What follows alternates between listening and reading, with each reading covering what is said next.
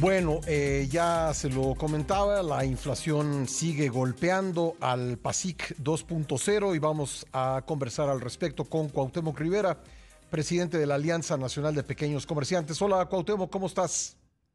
Saludándote Pascal y a tu auditorio y me da gusto conversar contigo. Bueno, cuéntanos qué, qué precios registran ustedes de la canasta básica, particularmente de los productos que incluye el PASIC. Mira, como bien lo señalas, nos dimos a la tarea en la Alianza Nacional de Pequeños Comerciantes. Hicimos una inmersión en el mercado nacional en las 32 entidades para ver cuál es el comportamiento de los precios de los 24 productos de la canasta básica. Y lo que encontramos fue que en ningún caso, en ninguna entidad del país está eh, logrando esta estrategia contra la carestía. Su cometido que era o es, aún no lo ha conseguido, el que se pueda ofrecer este paquete de alimentos en un precio menor a 1.038 pesos. Lo que encontramos fue que en todos lados está por encima de este precio, esta canasta de alimentos, y esto indica muy claramente pues, que la inflación no ha dejado de, de hacer lo suyo, de golpear la economía familiar, de ser un flagelo que golpea a la gente más vulnerable, a los más escasos recursos, que gasta hasta 90 centavos de su de cada peso que gana en alimentos o en alimentación. Y bueno, los estados que más están encarecidos en los alimentos es Tabasco, que llega a costar la canasta pasija hasta 1.526 pesos. Le sigue Oaxaca, que la canasta llega a costar 1.386. Guerrero con 1.309 y Baja California con 1.291. Pero en general, en todos los 32 entidades del país, ninguna está al 38 o por debajo de él. Eh, Esto, sí, por, curiosidad, ¿dónde está más barata la canasta? Bueno, este, te puedo decir que la, el lugar donde está más barato, si me das un momento, pues podríamos decir que uno de ellos es eh, Michoacán, con mil noventa y 1.092 pesos. eh, pues prácticamente Michoacán. Ah, no, Tlaxcala con mil cincuenta y seis mil 57 pesos. Michoacán y Tlaxcala.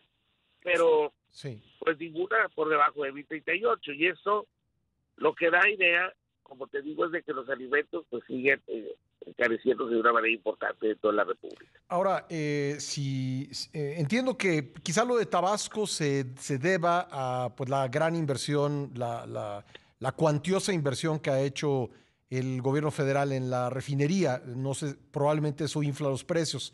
Pero en el caso de Oaxaca y Guerrero, el, golpe a, las eh, finanzas eh, de las familias en dos estados que están entre pues, los más eh, desaventajados del país en términos de desarrollo debe ser serio, ¿no? Muy serio. Y como bien lo dices, Tabasco, pues bueno, es una zona petrolera, ¿verdad? Todas las zonas petroleras de por sí son caras y con esto que está pasando ahí de dos bocas, pues realmente hay un, hay una, hay una hay un circulante mayor que puede estar encareciendo el mercado local. Pero en el caso de otras entidades como las que estamos señalando, pues la verdad, Oaxaca y Guerrero, pues son estados donde se concentra mucho de la pobreza del país y lamentablemente es ahí donde está golpeando con más fuerza el flagelo de la inflación. Bueno, eh, ¿algún producto en particular está presionando al alza el, precio de la canasta básica?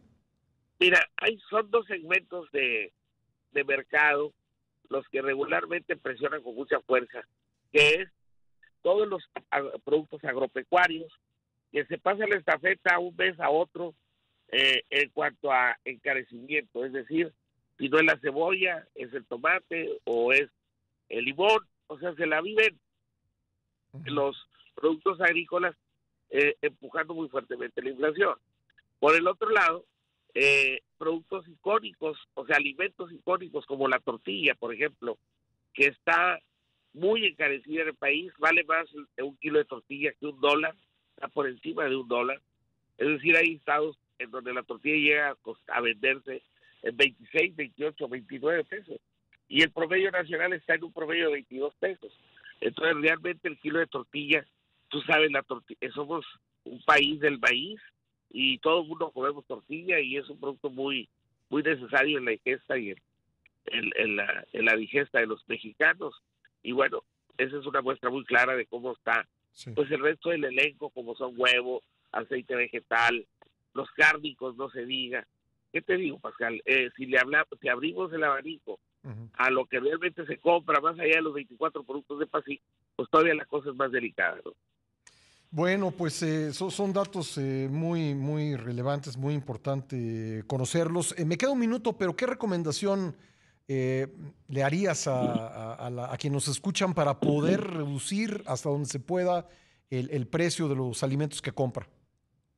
Pues una es que se compre lo necesario, se está imponiendo una cultura de consumo eh, por las circunstancias inflacionarias propias de este momento tan duro y la misma eh, cosa que acabamos de vivir de la pandemia, de que se consuma lo necesario, es decir, lo que te vas comiendo prácticamente al día. Entonces quiere decir que compras alimentos para uno, dos o tres días, ya no hay capacidad o posibilidad de hacer despensas más grandes. Sí, para, además para evitar que, que, se echen a perder, ¿no? Exactamente, y para racionalizar el consumo de alimentos en el hogar también. Eso ayuda mucho. Pues Cuauhtémoc, te agradezco mucho estos minutos para el programa. No, a ti, Pascal, por invitarnos y buenos días, que tengas muy buena mañana. Gracias. Cuauhtémoc Rivera es presidente de la Alianza Nacional de Pequeños Comerciantes.